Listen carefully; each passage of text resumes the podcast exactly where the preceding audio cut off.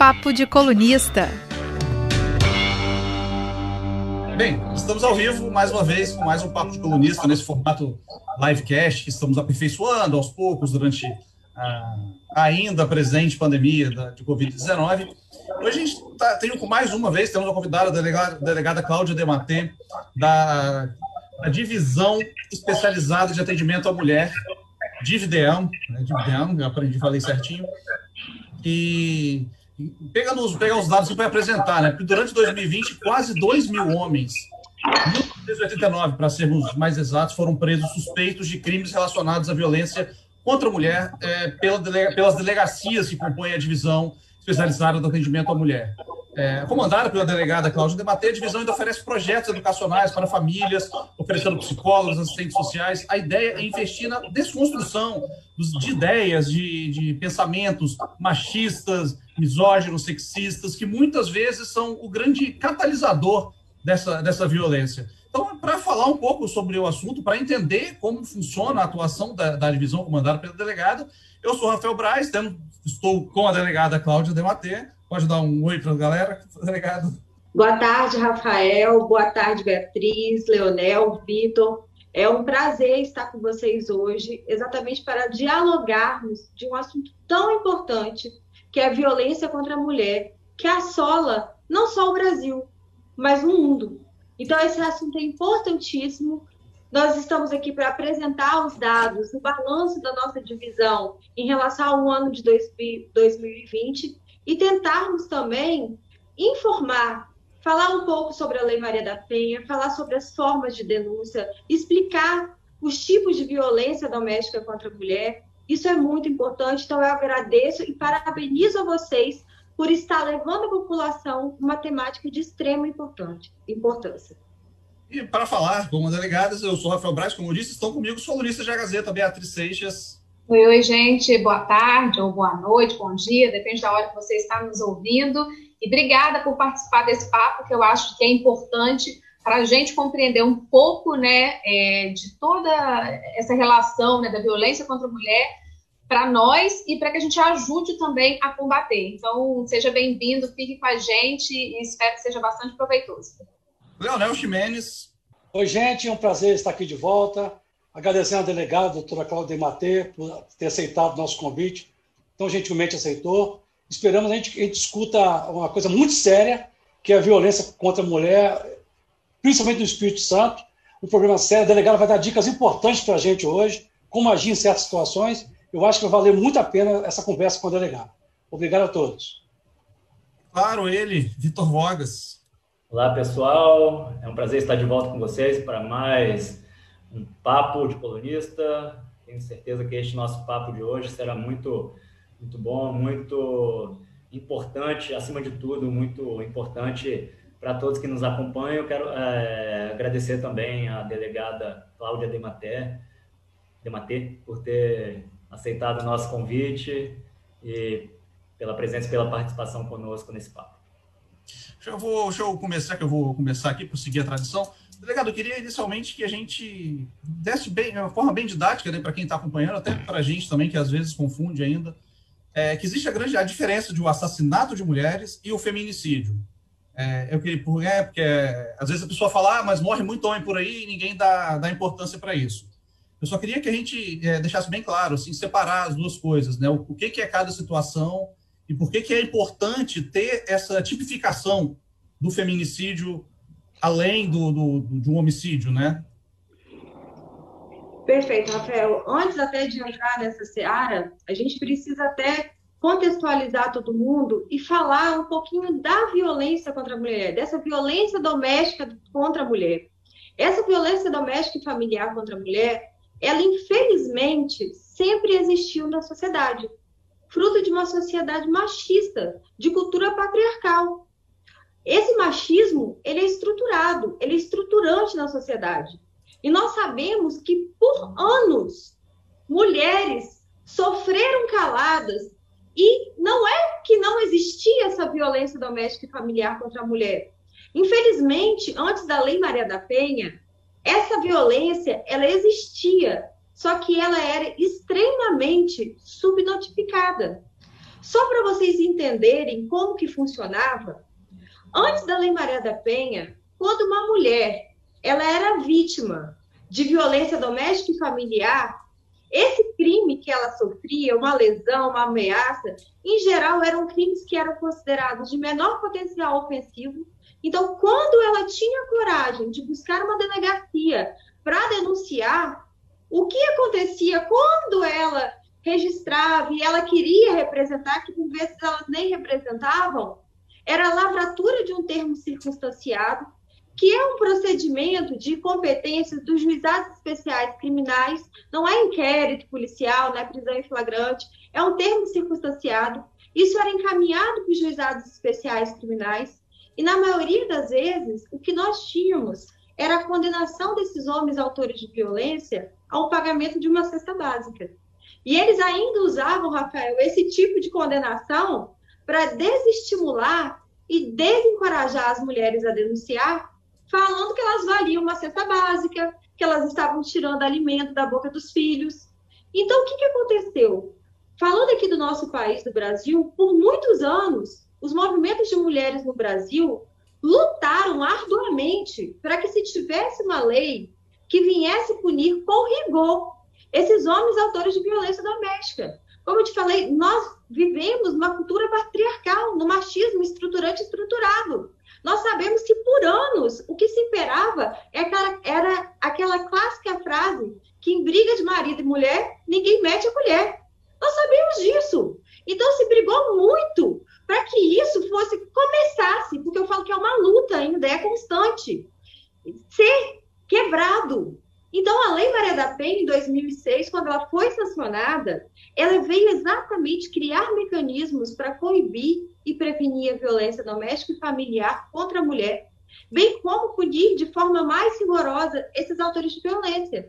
Então, o que a Lei Maria da Penha fez? Ela expressamente veio proibir a aplicação da Lei 9.099, que é essa lei dos juizados especiais criminais, aos crimes resultantes de violência doméstica e familiar contra a mulher. Então, hoje, com a Lei Maria da Penha, o homem que ele pratica uma violência doméstica e familiar contra a mulher, se a mulher busca a delegacia para denunciar, não se faz mais termo circunstanciado. Se instaura um inquérito policial, ele vai ser devidamente investigado e poderá ser condenado a, a, a, é, ao final desse procedimento à prisão. E, além disso, hoje, se aquele autor estiver em estado flagrancial, ele vai poder ser preso e autuado em flagrante. Então, isso já foi um avanço muito grande. Além disso, em 2015, nós tivemos uma mudança no Código Penal brasileiro com a inclusão da qualificadora do feminicídio no Código Penal, que veio exatamente tipificar essa, esses homicídios praticados contra as mulheres em razão de violência doméstica, em razão do menosprezo à situação do gênero feminino. Então, o que, que aconteceu? Tem gente que fala, ah, mas a penalidade não mudou, mas se tipificou. E essa tipificação dele, que em geral os homicídios praticados antes da, da qualificadora do feminicídio, eles é, acabavam sendo homicídios qualificados, geralmente por um motivo fútil, por um motivo torpe. Mas você criar uma qualificadora específica de um feminicídio, exatamente mostrando que aquela, aquela vida foi ceifada daquela mulher simplesmente pelo fato de ser mulher, é um avanço legislativo extremamente importante, porque com isso você consegue quantificar, você consegue mostrar o quanto se matam mulheres no Brasil, e no Brasil e no mundo nós sabemos disso, simplesmente pelos fatos de serem mulheres.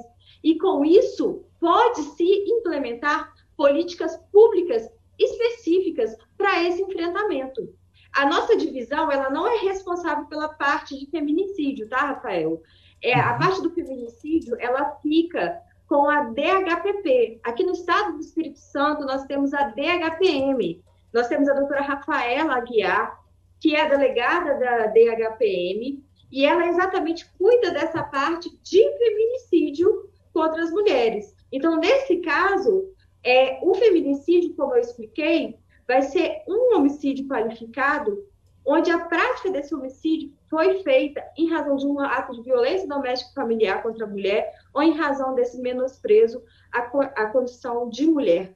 Então, essa é a diferença, e isso é muito, isso está ligado a tudo do que nós trabalhamos na nossa divisão. Nós trabalhamos com a apuração dos casos de violência doméstica e familiar contra a mulher.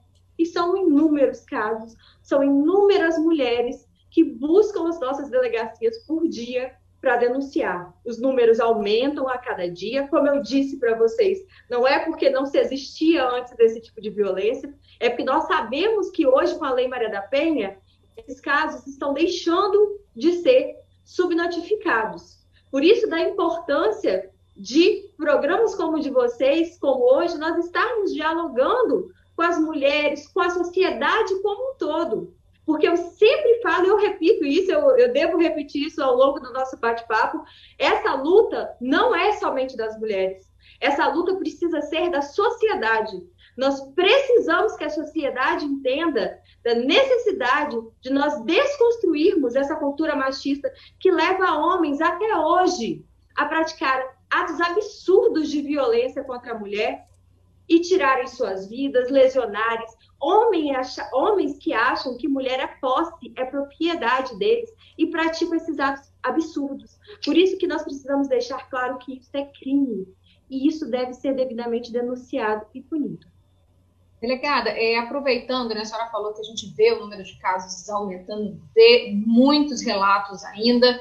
É, eu queria que a senhora trouxesse um pouco do, do cenário, o que, que a gente tem em relação a números, eu, né, se já tem um balanço de 2020, se já tiver alguma coisa fresquinha de 2021 também, se a senhora puder compartilhar, mas pelo menos de 2020, assim, qual que foi o retrato, né, é, dessa violência contra a mulher aqui no Espírito Santo, e se o fato de nós termos, né, esses casos é, sendo relatados diariamente mostra que nós continuamos a falhar, né, enquanto sociedade. Olha, no ano de 2020, a nossa divisão especializada de atendimento à mulher, por meio de ações integradas das nossas delegacias especializadas, da Grande Vitória, do interior, do plantão especializado, nós realizamos a prisão de quase 2 mil homens autores de violência contra a mulher. Foram presos em flagrante 1.665 homens autores de violência doméstica e familiar contra a mulher e também de crimes contra a dignidade sexual. Além disso, nós realizamos no ano de 2020 seis fases das operações Marias.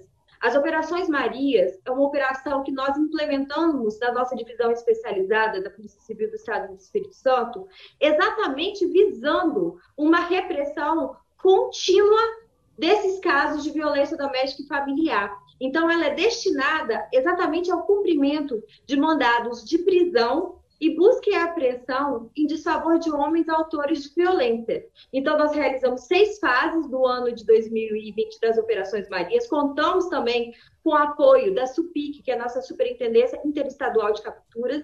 E só nas nossas Operações Marias, nós prendemos por meio de cumprimento de mandado de prisão, 324 homens autores de violência contra a mulher do nosso estado. Além disso, cumprimos nessas operações 108 mandados de busca e apreensão. Geralmente, esses mandados é quando nós temos notícia de armas. É, por vezes, esses homens usam armas para ameaçar essas mulheres, falam que vão ceifar a vida delas, que aquela clássica frase que se ela não for dele, não vai ser de mais ninguém, que se ela terminar o relacionamento, ele vai matá-la. Então, por vezes dessas ocorrências, nós temos a notícia da possibilidade desse autor dessa violência ter uma arma de fogo. Então, grande parte desses mandados que nós cumprimos de busca e apreensão, exatamente objetivam o encontro dessas armas, ou se não, por exemplo, o encontro de aparelhos eletrônicos, porque hoje em dia, antes as ameaças, elas em geral eram presencialmente. Hoje, com a tecnologia avançando, WhatsApp, Facebook, Instagram, aquela ameaça que antes era só presencial, ela foi para o mundo virtual também quando nós falamos de violência doméstica. Então, por vezes, nós temos um autor de violência que ele não aceita o término do relacionamento e ele, por WhatsApp, Facebook, Instagram, e-mail, manda diversos tipos de ameaças, seja escrevendo ou mandando foto de arma, falando: olha aqui que vai acontecer com você se você não voltar para mim ou se você terminar comigo. E também existe muito que nós chamamos de pornografia de vingança, que é quando aquele autor daquela violência, ele de posse, às vezes, de, uma, de fotos íntimas que o casal tinha da época do relacionamento, visando humilhar, subjugar aquela mulher, divulga fotos dela íntimas e momentos íntimos. Então, por vezes, nós fazemos a apreensão desses, desses é, aparelhos eletrônicos também. Além disso, no ano de 2020, foram registrados mais de 14 mil boletins de ocorrência relacionados a crimes contra a mulher em nosso estado. Foram solicitadas mais de 8 mil, foram 8.338 medidas de urgência, medidas protetivas de urgência. As medidas protetivas de urgência foi um mecanismo implementado pela Lei Maria da Penha de extrema importância, que hoje, como eu expliquei no início, hoje não é mais termo circunstanciado, hoje a mulher buscando a delegacia, é, registrando o boletim, vai se instaurar inquérito policial, ela pode pedir as medidas protetivas de urgência, que são medidas cautelares, que a delegacia encaminha para o juiz para analisar a possibilidade, por exemplo, dela, dessa vítima solicitar ao juiz o deferimento de uma medida protetiva, pedindo o afastamento desse autor dessa violência do lar, a proibição dele de se aproximar dela, de testemunhas, de familiares, pela distância que o juiz determinar, proibição de entrar em contato por qualquer meio de comunicação, dentre outras é, medidas. Então, esses números esse... têm aumentado, delegada? Me perdoe, esses números têm aumentado em relação aos últimos anos? É, é, acompanhando essa evolução, principalmente no que tange a notificação, boletim de ocorrência, podemos dizer que há mais mulheres, ou cada vez mais mulheres, procurando as delegacias, aí os órgãos enfim, especializados no combate à violência doméstica para é, denunciar? Perfeito, Vitor. Desde a criação da Lei Maria da Penha, o número de mulheres que buscam as delegacias especializadas de atendimento à mulher vem aumentando cada dia mais tanto por registro de ocorrência, solicitação de medidas protetivas de urgência, o número de prisões flagrantes, mandados de prisão cumprido. Isso a gente vê gradativamente aumentando cada vez mais, é de ano a ano a gente vai acompanhando. Eu sei que por vezes esses números eles assustam, mas é como eu falo para vocês, eles ainda poderiam ser maiores, porque por anos nós tivemos uma subnotificação muito grande por vezes, nós atendemos uma mulher, Vitor, nas nossas unidades, e grande parte, quando a gente vai conversar, pergunta: é a primeira vez que você sofre é, ou uma lesão, ou uma ameaça, ou qualquer tipo de violência doméstica? E a, uma grande parte vai nos relatar o seguinte: não, doutora, não é. Eu estou casada há 20 anos e desde o início, tem 20 anos que eu sou humilhada, sou subjugada, sou xingada, já fui agredida diversas vezes. Só que hoje eu tomei coragem de denunciar. Hoje eu vejo que tem a Lei Maria da Penha, eu vi que minha vizinha conseguiu uma medida protetiva de urgência. Então você percebe que hoje, com o conhecimento da lei, com a divulgação cada vez mais da Lei Maria da Penha, com políticas públicas novas sendo implementadas, esse número vem crescendo cada vez mais. Só que eu faço uma observação no seguinte sentido: a gente pode falar que este aumento é um aumento que se deve exatamente a essa questão de deixar de estar existindo subnotificação, e um aumento real quando a gente analisa pela seguinte perspectiva. Cada vez mais hoje as mulheres estão se empoderando, estão tendo ciência dos seus direitos, estão buscando seus direitos e estão denunciando. E como eu falei no início, infelizmente, nós ainda temos muitos homens que não aceitam esse empoderamento da mulher em razão exatamente desse machismo estruturante e estruturado da sociedade e praticam esses atos absurdos de violência. Eu vou dar um exemplo prático para vocês que do que é o que eu falo essa não aceitação do empoderamento da mulher. Um tempo atrás, uma das nossas delegadas plantonistas, a doutora Silvana Soeiro, hoje ela está até da Deane de Linhares, antes ela era do nosso plantão, ela atendeu um caso que retrata muito bem essa não aceitação do empoderamento da mulher pelo homem, esse homem machista, que tem esse machismo estruturado. Essa mulher, ela, ela era casada com esse homem já há bastante tempo, E durante todo o período que eles conviveram, ele falava que mulher dele não estudava, que não precisava estudar. E nunca permitia. Ele falava que lugar de, de mulher era em casa com a barriga no fogão. E ela, por muito tempo, ela, até em razão dessa, dessa naturalização dessa violência, que quando a gente fala de violência doméstica, ela é complexa. Que, em razão dessa cultura machista que nós temos estruturado na sociedade, por vezes a vítima de violência não se enxerga vítima e o autor não se enxerga autor. E ela, por muito tempo, ela achava que ele podia fazer isso com ela, tolhê-la de estudar, de ter liberdade, de ter amigos.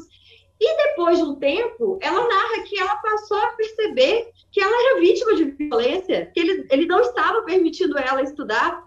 E ela falou para ele, chegou um dia e falou assim: Olha, eu quero estudar, eu quero entrar numa faculdade. E ele começou a rir da cara dela. Ele falou: Olha, eu não vou nem brigar com você, porque você não vai conseguir, você é burra.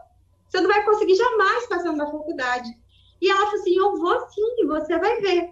E ela começou a estudar começou a estudar, fez um supletivo, conseguiu de maneira online fazer estudos e por fim chegou um dia que ela passou na faculdade. No dia que pass ela passou da faculdade e ela falou com ele que havia passado, este homem agrediu fisicamente muito, além de moralmente, essa mulher. Ela chegou no plantão completamente lesionada. Ele foi autuado em flagrante, foi conduzido ao nosso plantão especializado e autuado e a frase dele para ela, enquanto agredia, e ele repetiu isso, inclusive, enquanto ele estava autuado, sendo autuado, é que ele casou com uma mulher burra. Se ele quisesse uma mulher inteligente, ele buscava nos bancos da faculdade. Isso é exatamente, eu fico até emocionada, é o que nós vivemos. É um machismo estruturado, estruturante na sociedade, que levam homens, até hoje, a acharem que mulher é posse, é propriedade. E é contra isso que nós precisamos trabalhar todos os dias. Por isso que eu falo, essa luta não é somente da mulher. Essa luta deve ser de toda a sociedade. É muito bonito estar na Constituição que mulheres e homens são iguais perante a lei, né? Mas não adianta você ter uma igualdade meramente formal lá no papel, se essa igualdade não for material. Nós precisamos trabalhar nessa desconstrução. Perfeito, delegada. É, realmente é um relato chocante que a senhora faz para nós agora. E eu queria aproveitar, a senhora falou que os números são altos aqui no Espírito Santo de violência contra a mulher, que alguns homens, muitos homens, não aceitam o que a senhora chama de empoderamento feminino, né? Aí eu fico assim na dúvida, é, e eu gostaria de perguntar à senhora que conhece bem o assunto. Existe um traço cultural, uma característica cultural na sociedade capixaba que favoreceria a, a violência do homem contra a mulher, e quer dizer, isso também é um traço cultural de uma sociedade específica. Eu queria continuar a pergunta, é, emendando. No Espírito Santo, é, se, a gente pode fazer um corte assim sociológico? É um segmento da sociedade só que essa violência é mais presente do que outro? Ricos, pobres, classe média. Algumas regiões geográficas do estado também essa violência é mais presente. Interior, Grande Vitória que tipo de comunidade? A senhora tem uma noção de como é, como é que opera essa, essa absurda violência contra a mulher no Espírito Santo?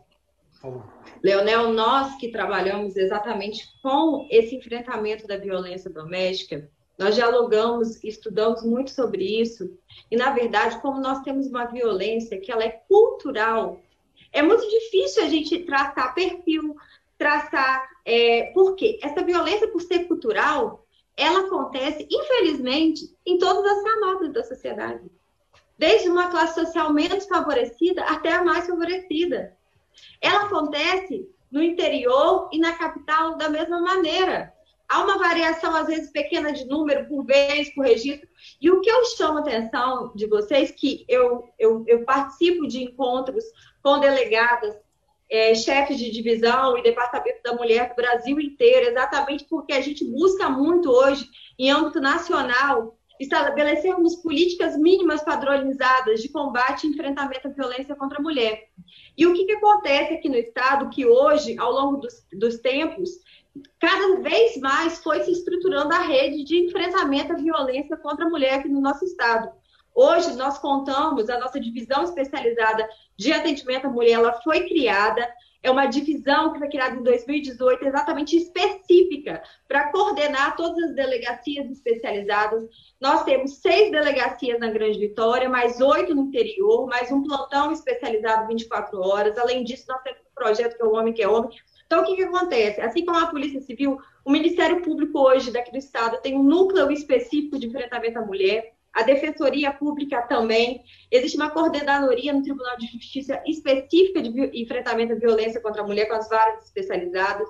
Hoje, nas prefeituras, nós temos, por meio do, dos CRAS, dos CRES, como nós temos, vou citar o exemplo da Prefeitura de Vitória, o CRANSV, que ele trata exatamente da parte psicossocial de atendimento às mulheres de violência doméstica. O que, que acontece? Você estruturando cada vez mais uma rede de atendimento à mulher vítima, essa violência que por vezes é subnotificada, ela vai começar a crescer. E ela está crescendo exatamente como eu disse para vocês, fruto de um aumento real e de um, uma não existência mais de subnotificações. Está cada vez mais as mulheres buscando. Existem estados na federação que eu converso com colegas delegados que o número real de violência doméstica é altíssimo mas o número de no... são notificados de verdade é baixíssimo. São estados que às vezes têm duas, três, pouquíssimas delegacias da mulher. Então, isso influencia muito quando você fala em números, quando você dá um cenário de notificações. E é, é o que eu falo, é, é assustador os números, mas eles poderiam ser maiores. E outra coisa que eu sempre gosto de ressaltar, que o que, que acontece? Não obstante esses números estão crescendo, estão deixando de existir subnotificações, Infelizmente, também até hoje, existem mulheres que sofrem caladas. E são diversos fatores que levam a essa subnotificação. Existe a vergonha, vergonha da família, dos amigos, vergonha de ser julgada, porque a nossa sociedade tem essa cultura patriarcal e, por vezes, ainda atribui à mulher a culpa de uma violência que ela sofreu. Quantas vezes a gente escuta uma frase falando assim: ah, se apanhou foi porque mereceu. O que, que, é isso? Isso é um absurdo. Desde quando? Violência é forma de resolver conflito, por exemplo, num casal pode ter um conflito, pode ter um desentendimento, uma divergência de opinião, mas violência jamais vai ser forma de resolver conflito, jamais vai ser prova de amor. Então, o que, que acontece? Muitas vezes essa vergonha leva à subnotificação. A dependência econômica, por vezes, leva à subnotificação. A questão do relacionamento em si, porque a gente fala de violência doméstica, a gente tem que lembrar que ela é complexa. Quando você fala, por exemplo, de um crime de furto, de roubo, a vítima não tem nenhuma relação com o autor daquele crime, ela nunca mais nem quer ver o autor daquele furto, daquele roubo. Mas quando a gente fala de violência doméstica, nós estamos falando de laços de afinidade, de afetividade, de parentesco. Por vezes tem filho. Então, às vezes, o rompimento desse ciclo de violência é muito difícil. Por isso da importância da orientação. E até voltando um pouquinho à pergunta do, do Vitor e a sua também, quando você fala a questão dos números, eu também faço um traço, um recorte especial desse ano de 2020, que foi um ano de pandemia. Nós sabemos que foi um ano que nós tivemos a pandemia, o coronavírus, em razão da gravidade, do risco à saúde de todos, foi importante a questão do isolamento social, que era tempo de ficar em casa e é ainda quem pode, em razão desse vírus terrível que vitimou diversas pessoas, só que sem violência contra a mulher. Só que os estudos da ONU apontam que esse ano de 2020, que foi um ano de pandemia, e principalmente no início, onde o isolamento social estava mais rígido, houve-se um aumento real dos casos de violência doméstica familiar. Entretanto, nós ressaltamos que este aumento real ele não importou necessariamente do aumento de notificações em 2020, porque nós sabemos que, em razão da pandemia, por vezes essas mulheres vítimas elas ficaram mais próximas dos autores de violência. Houve a convivência também... foi maior, né, durante muito tempo, né, em casa. Muitas pessoas passaram tempo em casa juntos, né, algo que às vezes não estava no dia a dia desses casais, né. Exatamente, e aí... Alguns casais, comentam que alguns casais foram obrigados até a, a não só conviver, como se conhecer de verdade, né? Se apresentar um para o outro, passaram realmente a, a conviver e, e, e, tiveram que se conhecer de verdade, isso acabou levando a muitas, essa convivência forçada, né? Acabou levando a muitas situações de conflito. Exato. E, Vitor, o que, que acontece? Você imagina uma mulher que já vivia uma situação de violência, estando mais próxima ainda desse homem autor dessa violência, sendo vigiada constantemente, até tendo dificuldade de, de fazer algum tipo de denúncia, e ainda o que nós falamos, que a gente faz uma análise de possíveis dificultadores que foram potencializados, como eu falei da dependência econômica, muitas mulheres perderam o emprego. E essa questão dessa dependência, às vezes, foi potencializada nesse período de pandemia, o que pode ter levado a uma subnotificação. Então, nós temos que ter um recorte especial nesse ano de 2020 e sabermos disso que provavelmente ocorreram subnotificações nesse ano. Então, é um ano que a gente tem que ter até um olhar diferenciado, sabe? Mas o que é importante sempre é a gente estar alertando, é levar as mulheres, por exemplo, aqui no nosso estado, logo que começou a pandemia, as nossas delegacias especializadas de atendimento à mulher não pararam de funcionar em nenhum momento. Nós não somos serviços essenciais, Lógico que nós sabemos que quem pode ficar em casa, pode trabalhar em home, fazer serviço remoto, ótimo, mas nós somos policiais e nosso serviço é essencial, então nossas delegacias especializadas não fecharam em nenhum momento. Mas a nossa divisão é exatamente preocupada com essa questão das vezes da mulher não, não poder sair de casa até para expor os filhos ao, ao vírus que a gente sabe que está aí circulando nós criamos a possibilidade de registro online desses, dessas ocorrências. Então, nós criamos uma cartilha, um vídeo instrutivo, foi divulgado, vocês divulgaram, toda a, a, a imprensa, várias mídias sociais, no site da Polícia Civil, se você entrar no site hoje, tem um tópico específico na página inicial, que é exatamente orientação para o registro de boletim de ocorrência de violência doméstica por meio eletrônico. Então, vários estados fizeram isso, tentaram da melhor maneira, foi divulgada a questão das denúncias que podem ser feitas pelo 181, pelo Disque Denúncia, mas nós sabemos que ainda assim pode ter havido subnotificação. E um dado que eu chamo atenção em relação ao ano de 2020 é que houve um aumento do número de prisões em flagrante. E eu, a gente acredita que pode ser também em razão da pandemia, porque as pessoas estavam mais em casa.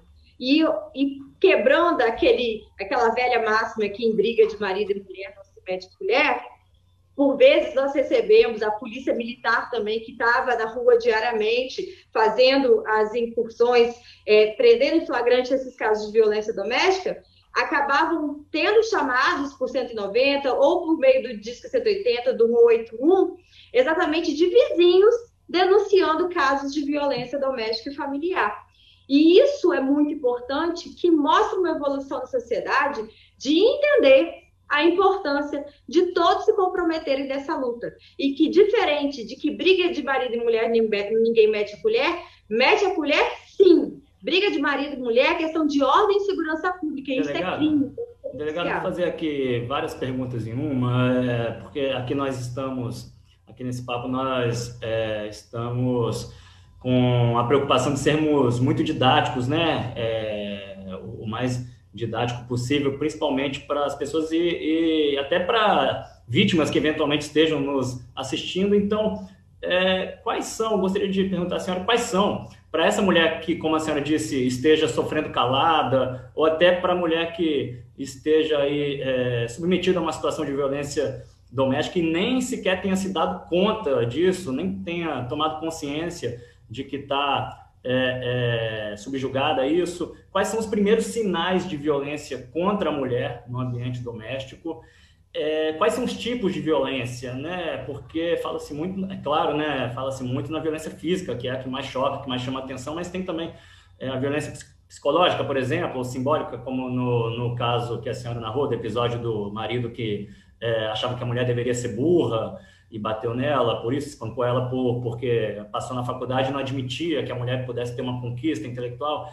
E outra, identificando esses sinais, o que é que a mulher vítima deve fazer e principalmente é, remetendo novamente ao ditado aí, né, aquela máxima de que marido, é que é, em briga de marido e mulher, ninguém mete a colher. Se outras pessoas observarem isso, descobrirem que uma mulher conhecida está é, sendo vítima de violência doméstica, o que essas pessoas devem fazer, por exemplo, né, se souberem é, dessa situação? E a senhora já falou um pouco, mas quais são né, os canais para denunciar?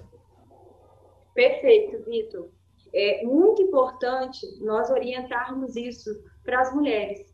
Porque o que, que acontece? Quando se fala em violência, por vezes as pessoas, como você muito bem ressaltou, pensam na violência física. A violência física ela é muito perceptível, exatamente porque ela deixa marca, não tem nem o que se falar, o que se questionar.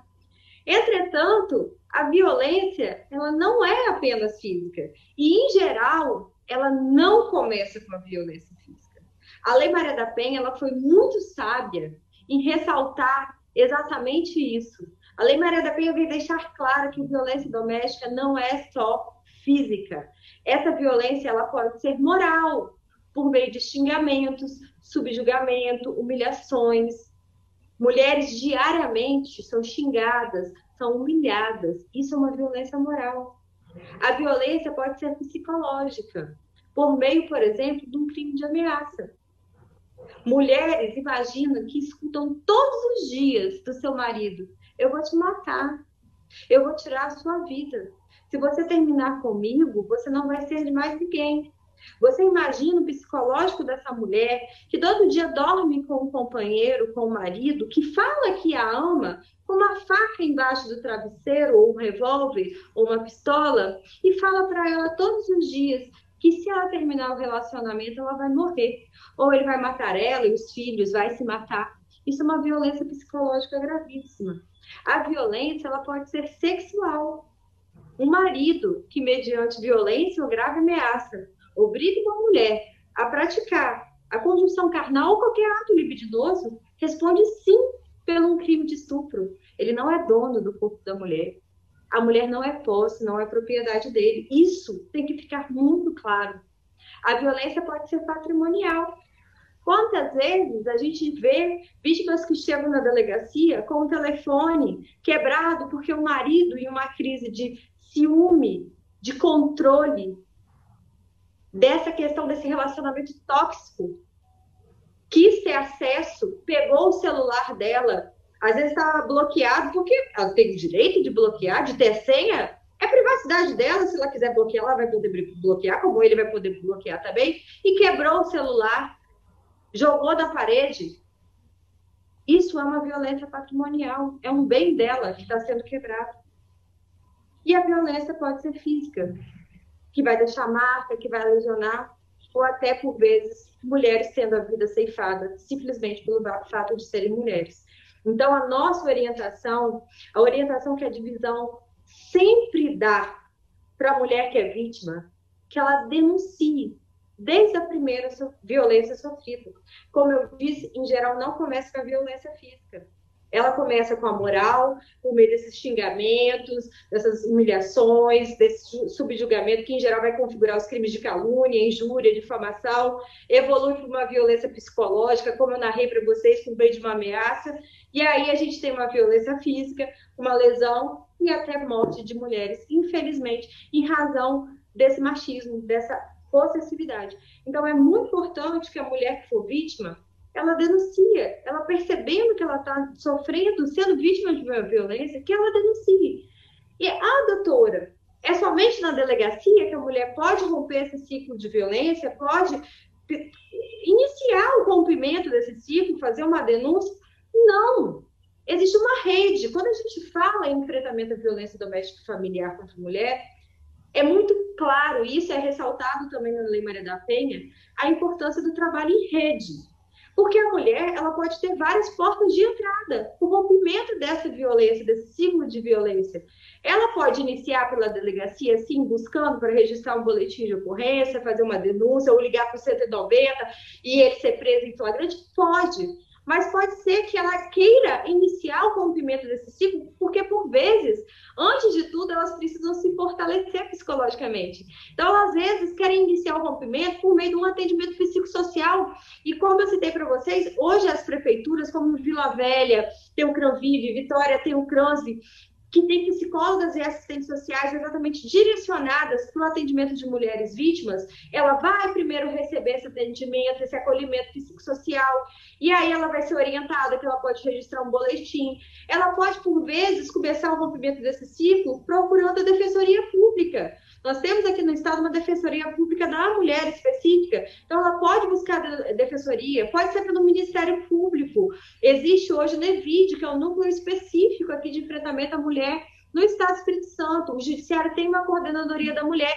A saúde pode ser uma porta de entrada e uma porta muito importante. Por vezes, num atendimento médico, aquele médico, aquela enfermeira, percebe que aquelas marcas são resultantes de uma violência doméstica e familiar e pode fazer o um encaminhamento dessas mulheres para que iniciem o rompimento do ciclo de violência. Então, existem várias portas de entrada, por isso é importante a gente, nós ressaltarmos esses vários tipos de violência, deixar bem claro que não é somente a violência física, mostrar que existem várias portas de entrada e no que se refere à Polícia Civil, a nossa divisão, as nossas delegacias especializadas, a mulher que ela for vítima dessa violência doméstica, ela busca a delegacia do município que aconteceu o fato, ela vai registrar o boletim de ocorrência. Hoje, como eu expliquei para vocês, se instaura um inquérito policial, ela vai poder solicitar as medidas protetivas de urgência.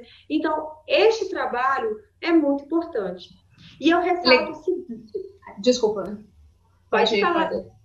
Não, não, eu antes até, o Rafael, ele vai trazer algumas é, perguntas, alguns comentários dos nossos, de quem está nos acompanhando, mas antes, assim, entre essa rede que a senhora citou, né, tantos caminhos que podem ser úteis, eu queria lembrar também que nós da Gazeta temos um projeto que é o Todas Elas, que também é, quer dar voz às mulheres, né, que é, recebe denúncias, então, assim, na página de A Gazeta, é, www.agazeta.com.br barra todas elas, você também pode conhecer histórias de mulheres né, que superaram, ou então você pode ir lá e denunciar, pode ver outros, outros assuntos também, como mercado de trabalho, porque a gente quer tratar da mulher né, da, de todas as formas para ajudá-la. E às vezes, como a senhora mesmo colocou, é, a dependência financeira ou a falta de uma educação é, pode limitar essa decisão dela em relação ao parceiro. Então, a gente, eu convido então vocês também a conhecer esse projeto do Todas Elas, que é super bacana, e é mais uma das redes, né, que é, a gente vai construindo. Eu acho que tem muitas iniciativas interessantes, então fica esse convite também. E, Rafael, é se puder também trazer os exemplos, né, algumas falas de quem está nos acompanhando. Excelente, tem uma cartilha de orientação de todas elas que é maravilhosa é um canal importantíssimo. O papel da imprensa é muito importante nesse enfrentamento. A divulgação da Lei Maria da Penha, dos canais de, de, denúncia, de como essa vítima pode fazer o rompimento dessa violência, é extremamente importante. O Vitor havia perguntado, um vizinho que ouviu, ele pode denunciar? Pode. Se ele não quiser se identificar, tem um 81, que é o Disque Denúncia, que é um canal extremamente importante. Ele pode encaminhar essa denúncia, vai chegar das delegacias para ser verificado. Tem o Disque 80, que é em âmbito nacional, que é exatamente para apurar esses casos de violência contra a mulher. E o próprio 190, as delegacias, são canais. É muito importante esse comprometimento de toda a sociedade. Pode ser anônima a denúncia, delegado? Pode ser anônima, por, por meio do 181 mesmo, Vitor é anônimo. O 181, que é o Disque Denúncia, você não precisa se identificar. É um canal extremamente importante de denúncia e que por dia chegam diversas denúncias exatamente por esse canal de maneira anônima. Oh, delegado, a gente está tá ao vivo, então tem muita pergunta chegando, muito comentário, até mais do que pergunta. Até chegou uma aqui agora que deu até uma abaqueada, né? Uma, uma, não sei se eu posso falar o nome, então eu vou ocultar o nome da pessoa, né? Pela, é, não sei se ela autoriza a gente a falar, se ela autorizar, depois a gente pode falar até. Mas é, ela falou que é muito difícil se libertar de uma relação abusiva. Vivi isso durante três anos e ainda tenho o terror da pessoa. A lei Maria da Penha é fraca, o indivíduo fica retido apenas um mês e é solto. Eu tive que mudar de endereço durante anos e mesmo assim ele me perseguiu. Então, eu só peguei essa, essa, esse comentário porque tem muita gente nos comentários falando que a lei ainda é, é falha. A gente vê algumas vezes casos de de, de, feminicídio, de violência, que as pessoas já tinham medida protetiva contra o agressor e já tinha quatro medidas é, é, contra, contra o agressor e... Esse homem vai ser solto. Então, nós precisamos trabalhar na desconstrução. O homem que foi preso, ele precisa entender que ele não pode tratar a mulher daquele jeito. Então, se ele passar a desconstruir isso, nos próximos relacionamentos dele, ou se ele voltar com a vítima, ele não vai cometer mais esses atos de violência. Leonel, deixa eu só complementar aqui rapidinho. Leonel, deixa, só, Leonel, deixa eu só complementar rapidinho. Essa mesma, essa mesma participante que deu o relato dela, ela, ela complementou aqui com a gente, falou que já tem medidas protetivas contra o ex-agressor dela, o agressor dela. E hoje ele se encontra preso, cumprindo 18 anos por outros crimes, mas como ele já cumpriu parte da pena, ele tem as saídas, né? As saídas é, de vez em quando. E ela fala que sempre que tem uma data especial, uma data, uma data que, que permite essa saidinha, ela se tranca em casa morta de medo. É o que a senhora falou das cicatrizes, né? Essa a marca mesmo que deixa. Desculpa, Leonel, só queria complementar aquilo enquanto estava no. Aí é ela que fica prisioneira, né? Exatamente. Desculpa, Leonel. Desculpa. Uma, uma curiosidade, doutora Cláudia. A senhora falou que a Lei Maria da Penha é uma referência mundial em legislação é, de proteção à mulher, de combate à violência contra a mulher.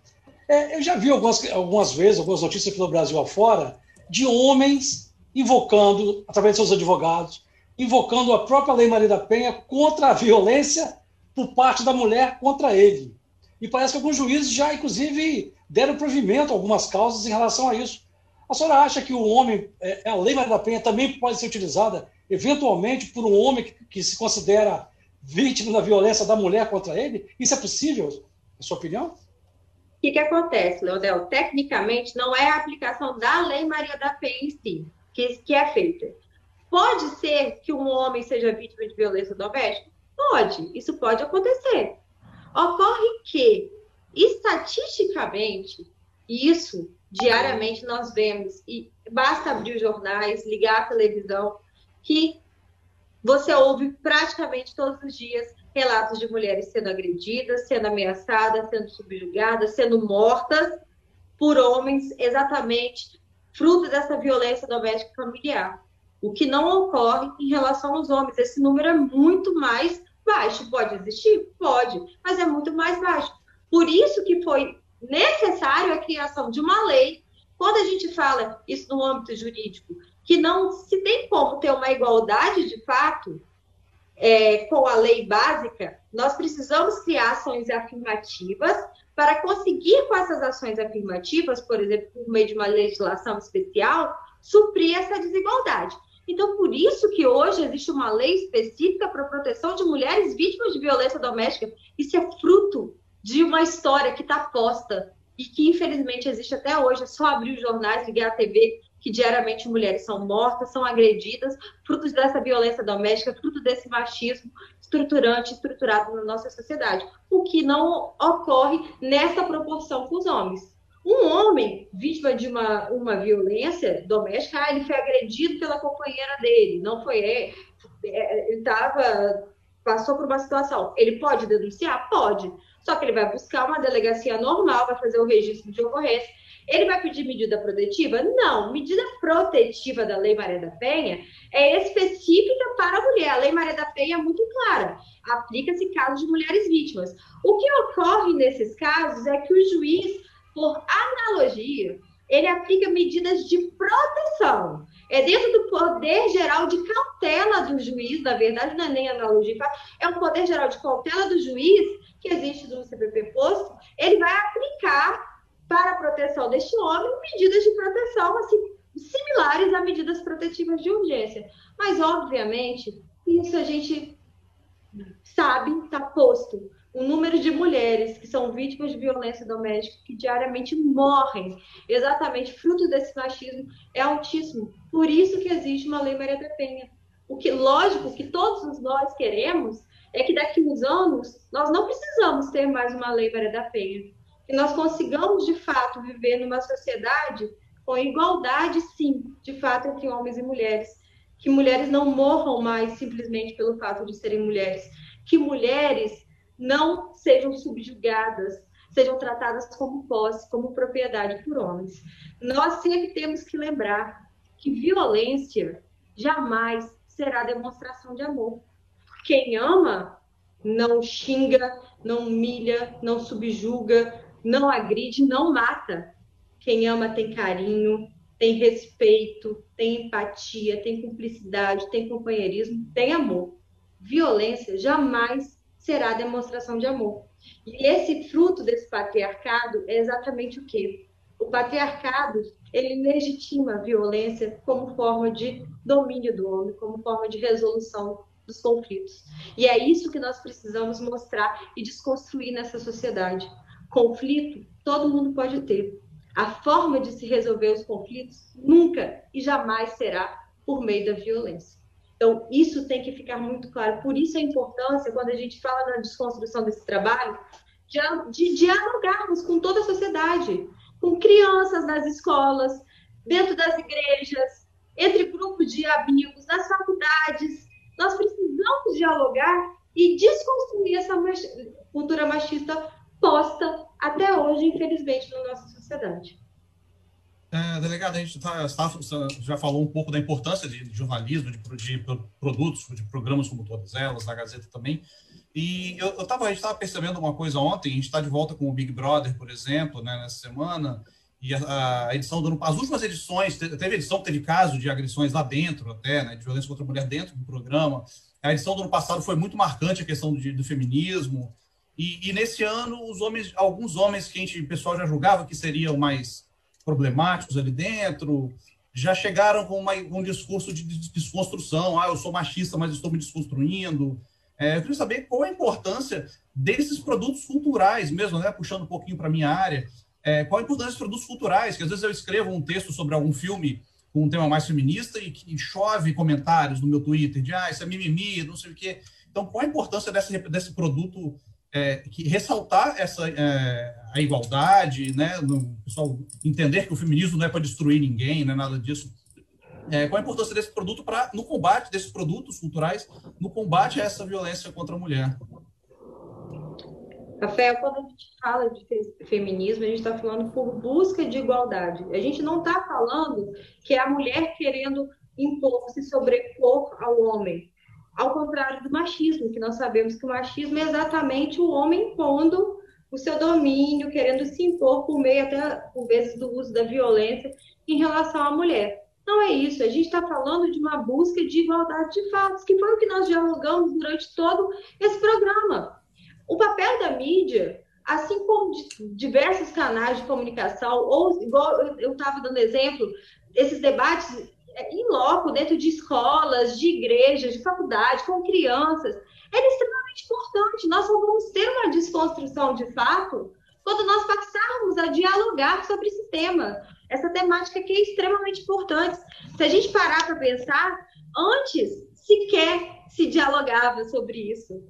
E era por isso que imperava aquelas frases como eu já citei com vocês, que briga de marido e mulher, ninguém mete a colher, exatamente porque se banalizava muito essa violência contra a mulher na nossa sociedade. E hoje, exatamente com o empoderamento da mulher, com a mulher sendo ciente dos seus direitos, lutando pelos seus direitos, se impondo na sociedade, e se impor é no sentido de sim querer igualdade, querer seu espaço, nós falamos de igualdade, falamos de igualdade de fato, igualdade de oportunidades, de trabalho, de emprego, porque por vezes ainda hoje nós temos mulheres que ocupam o mesmo cargo, a mesma posição, com salários menores, salário diferenciado. Como a gente pode falar em igualdade com uma situação dessa posta? Por vezes ocupam o mesmo cargo, ganham o mesmo salário, só que o trabalho é, é, é, visto de uma maneira diferente, é tratado de uma maneira diferente. Deixa eu fazer um parêntese, me perdoe, delegada, me permita.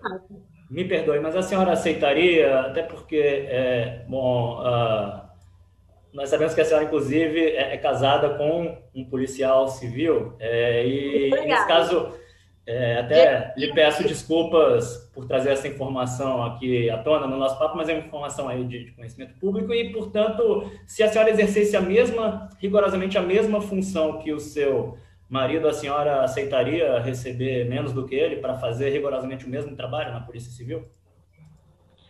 Olha, é, na Polícia Civil, você exercendo o mesmo cargo similar, tendo o mesmo período, você vai receber salários iguais né? Porque a gente tem isso dentro do, do quadro.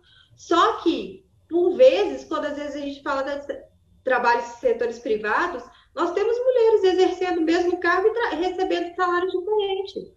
Eu falo que isso precisa dessa desconstrução na sociedade. Nós precisamos dialogar e valorizar. Eu trabalho, eu exerço um cargo de delegada que predominantemente é exercido por homens. Como você ressaltou, o meu esposo, ele é delegado também. E nós nos tratamos com respeito e com igualdade. Nós respeitamos e valorizamos, nos apoiamos. Ele é meu parceiro, meu companheiro, que me apoia, eu apoio ele. E é isso que precisa existir. As pessoas precisam entender que você precisa ter uma valorização igual. E se ter um reconhecimento igual para homens e. E isso é uma luta da sociedade. Quantas vezes nós vemos em empresas mulheres exercendo funções iguais e ganhando menos? Isso é absurdo, nós precisamos mudar isso na nossa sociedade. É um trabalho de desconstrução. Já se avançou? Já, bastante. Mas tem muito ainda para avançar. Tem muito. Essa desconstrução, ela é longa. Por isso que nós precisamos do comprometimento de todo mundo.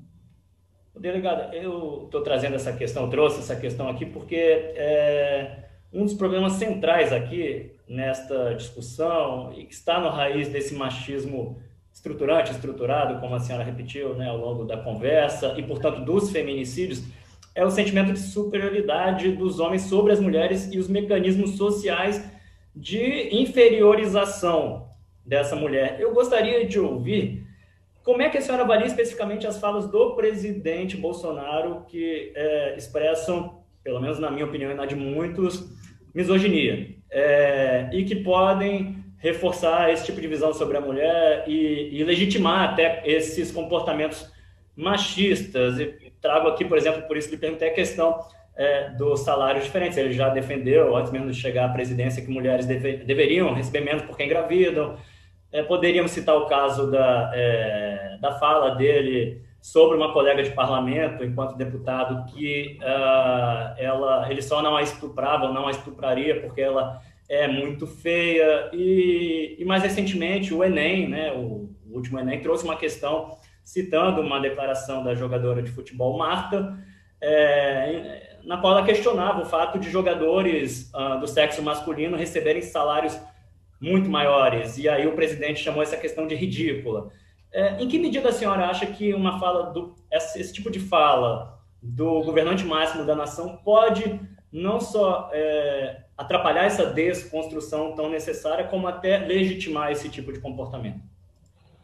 Vitor, eu acho que aí eu falo numa sociedade como um todo, seja de um representante máximo da nação, seja de, às vezes, é, é, coordenadores de empresa, gerentes de empresa, isso está num grupo de amigos. Eu acho que essa, essas falas, infelizmente, desqualificando a mulher, deslegitimando a mulher, subjugando a mulher, é isso que nós precisamos desconstruir. Nós precisamos trabalhar exatamente nessa desconstrução para que falas dessa forma, atos que, porque não são falas, às vezes são alguns atos também que desqualificam, o ato por si só desqualifica o trabalho ou, ou a mulher em si. Nós precisamos lutar contra essa esse machismo impregnado, contra essas falas que deslegitimam, que subjugam as mulheres, e isso em todos os setores da sociedade. Por isso que eu acho que é muito importante esse investimento na prevenção, políticas de prevenção, políticas de educação, exatamente ligadas a desconstruir esses valores machistas que legitimam até hoje, infelizmente, esses atos de violência, seja quando a gente trata de violência doméstica e familiar, seja quando a gente fala de violência institucional dentro do trabalho, que isso acontece. Então, nós precisamos, por isso que eu falo para vocês, é uma luta árdua. Se avançou, mas ainda precisa-se avançar muito e não banalizar esse tipo de ato. Delegada, é, trazendo um pouco né, para a situação política, até na verdade, cargos de poder. Né? A gente teve recentemente a, a, eleição e aqui no Espírito Santo, por exemplo, né, num universo aí de 78 municípios, é, só tivemos uma mulher eleita. É, e aí, né, a gente acaba assim é, quando fala de mulher, a gente tem muitas vezes a questão da inferiorização, e não só num cargo político, ou então num cargo empresarial também, ainda é, somos minorias em cargos de CEOs, por exemplo, né, no comando de grandes companhias. Então, assim, estamos ainda distantes é, de, de estar em pé de igualdade em cargos de comando, sejam eles públicos ou privados. É, a senhora acredita que superar né, isso, esse tipo de. estar é, é tá mais de igual para igual também no mercado é, profissional, isso pode ajudar é, a reduzir a violência contra a mulher em casa? Isso tende a mudar? É, as empresas podem contribuir de alguma forma dessa, nisso? Né, os partidos políticos? Né, como fazer com que esse empoderamento feminino em, em diferentes situações ele ajude a reduzir é, a violência contra a mulher. Com certeza, Beatriz. Quando a gente fala disso, você tem uma desigualdade histórica da mulher em relação ao homem. E isso está em relação ao, tá, ao mercado de trabalho também, como a gente está dialogando agora sobre isso.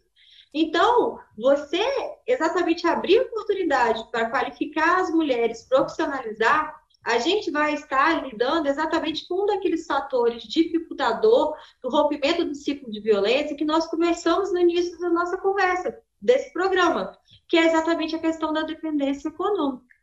Então, você ter a capacitação, a qualificação, a inserção da mulher no mercado de trabalho, como eu narrei para vocês, a gente recebe casos diários de mulheres que, por anos, foram impedidas, cerceadas pelos seus companheiros, maridos, de trabalhar. Então, essa questão da, da violência, é, é, é, da dependência econômica, ela é latente, ela é um dificultador posto no rompimento do ciclo de violência. Então, isso é muito importante. Eu acho que a inserção da mulher em todas as áreas, né? Seja você ter essa igualdade no mercado de trabalho, na política, em todas as esferas de poder. Porque isso é fruto de uma desigualdade histórica. Se a gente for buscar lá atrás toda a história de que as mulheres eram impedidas de votar, de quantas mulheres elas já tinham uma, um envolvimento na vida política, mas que elas jamais apareciam, elas não eram possibilitadas de aparecer, exatamente porque se tinha esse medo da mulher tomar o poder. Então, isso tudo influencia. Então, nós temos que lutar muito. Quando se fala de igualdade, a gente precisa evoluir muito. Eu acho que o respeito, quando a gente pensa em igualdade, respeito e empatia é uma das palavras, são palavras, na verdade, fundamentais para a sociedade. Bem, bem rapidinho, delegada, já que minha colega Beatriz Seixas trouxe a política para a roda, aqui no nosso papo. Ah, por curiosidade, Menino dois. Do céu, nós íamos falar de polícia. É jogo, jogo rápido. A senhora vislumbra uma carreira política, delegada? Podemos ver a delegada Cláudia Dematê nas urnas em eleições futuras, até porque dois colegas da senhora, inclusive aqui em Vitória especificamente, foram bem sucedidos no ano passado, o Lourenço Pasolini como prefeito e o, e o delegado Leandro Piquet como vereador, agora líder do prefeito Pasolini na Câmara de Vitória. A senhora vislumbra isso mais para frente? Olha, Vitor, eu no momento não vislumbro isso não. Vou ser muito sincera para você. Eu sou apaixonada pelo meu cargo de delegada. Eu sempre quis ser. Eu entrei na faculdade já com esse objetivo de querer ser delegada de polícia. E eu sou muito realizada com a minha atuação. E eu me sinto feliz de poder exercer uma função, um cargo que eu sempre almejei. Então, não, não me vejo. Eu, eu fico muito feliz, cada um né, que tem essa conquista, tem seus sonhos, temos vários colegas delegados na política. É muito legal, é muito bacana que tem uma representatividade também da área da segurança pública, mas eu, eu sou muito feliz com o meu cargo de delegada de polícia, Vitor. Perfeito. Gente, vou agradecer mais uma vez a participação do delegado Cláudio Dematê com a gente. Foi, foi ótimo, foi, achei um assunto muito rico, muitos comentários. A Sheila Fontana mandou uma muito boa live, parabéns aos organizadores. Parabéns à delegada, na verdade, que a gente só, só levantou a bola para ela cortar mesmo, Sheila. E, e agradecer mais uma vez a delegada, a todo mundo que acompanhou a gente. E acho que foi super informativo. Esse vídeo vai ficar disponível no Facebook, no YouTube de A Gazeta, é, vai virar podcast em formato para ser ouvido nas plataformas também. Então, eu queria pedir só que a delegada deixasse um recado aí para os nossos, quem está acompanhando a gente, para os nossos ouvintes, e para a gente também, para todo mundo que está aprendendo aqui junto com, com ela também, junto com vocês. Eu queria, primeiramente, em nome da Polícia Civil do Estado do Espírito Santo, da nossa divisão especializada de atendimento à mulher, porque é toda uma equipe. É, aqui são delegadas, escrivães, investigadores, agentes, assistentes sociais, psicólogas, que fazem e exercem o trabalho com muito afinco dentro da nossa divisão, que tem todo um comprometimento, que trabalham dia a dia para o enfrentamento dessa violência doméstica e familiar no nosso Estado. Nós passamos aqui o nosso balanço de 2020. Tenho certeza que 2021 nossa divisão vai continuar com todo afinco nesse enfrentamento. Só que eu repito e eu chamo toda a sociedade a essa luta. Essa luta do enfrentamento da violência doméstica e familiar contra a mulher não é só da mulher, não é só dos órgãos que trabalham nesse enfrentamento. É uma luta que deve ser de toda a sociedade. O que nós queremos, como eu ressaltei anteriormente, eu vou ressaltar de novo, é viver numa sociedade com igualdade de fato, com respeito, com empatia. E nós precisamos que essa luta seja de toda a sociedade. Então, eu agradeço muito por esse espaço, agradeço por nós estarmos dialogando sobre uma temática de extrema importância. Agradeço a todos, a todas as pessoas que acompanharam o programa, como você relatou, Rafael, com certeza várias mulheres que nos acompanharam passaram por isso ou infelizmente estão até passando. E eu espero que se estejam passando, elas rompam esse ciclo de violência, porque ninguém merece passar por isso. E como eu ressaltei, violência jamais será demonstração de amor. É isso, gente. Muito obrigado por todos que acompanharam. Mais uma vez, agradecer a delegada, aos colegas colunistas e, enfim, agradecer não só a delegada, a toda, a toda a equipe dela, da divisão, das delegacias, que o trabalho é muito bem feito. Obrigado, obrigado a todo mundo que acompanhou a gente. Semana que vem tem mais Papo de Colunista aqui em A Gazeta. Na próxima semana tem mais Papo de Colunista em agazeta.com.br e nas principais plataformas digitais. Trabalhos técnicos Farley Sil. Sonoplastia Leandro Rodrigues. Edição Gabriela Martins e Vanessa Escardo. Edição executiva Abdo Filho. Direção geral Elaine Silva. Papo de colunista.